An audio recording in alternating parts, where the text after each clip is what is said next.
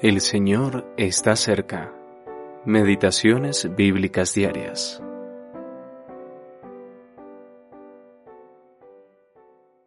Vuestro atavío no sea el externo, sino el interno, el del corazón, en el incorruptible ornato de un espíritu afable y apacible, que es de grande estima delante de Dios.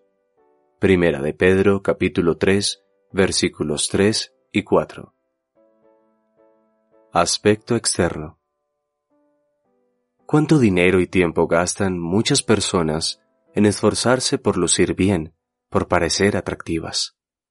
La apariencia cuenta mucho hoy en día, pero esto no es nuevo y se aplica tanto a los hombres como a las mujeres.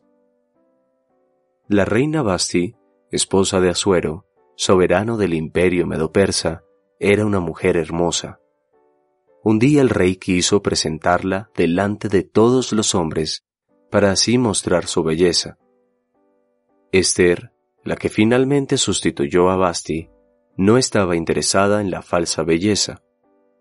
Cuando le tocó presentarse ante el rey, rechazó los numerosos medios artificiales que le ofrecieron para realzar su belleza, confiando solo en lo que Dios le había dado.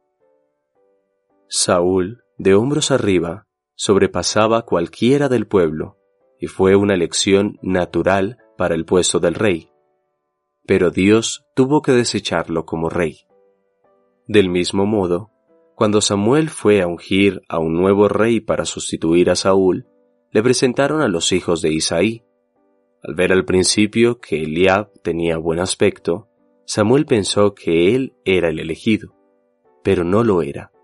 Y Dios le dijo a Samuel que no se fijara en la apariencia. Dios había escogido a David, el varón, conforme a su corazón. Necesitamos aprender esta lección. La verdadera belleza no es la externa, sino la del corazón. Si tratamos de ser atractivos o si somos atraídos a través de accesorios o adornos externos, entonces se trata de una mera atracción carnal necesitamos darnos cuenta que una apariencia artificial y carnal es la fachada de una persona artificial y carnal. ¿Buscamos atraer a otros por medios carnales? Esto sería un grave error.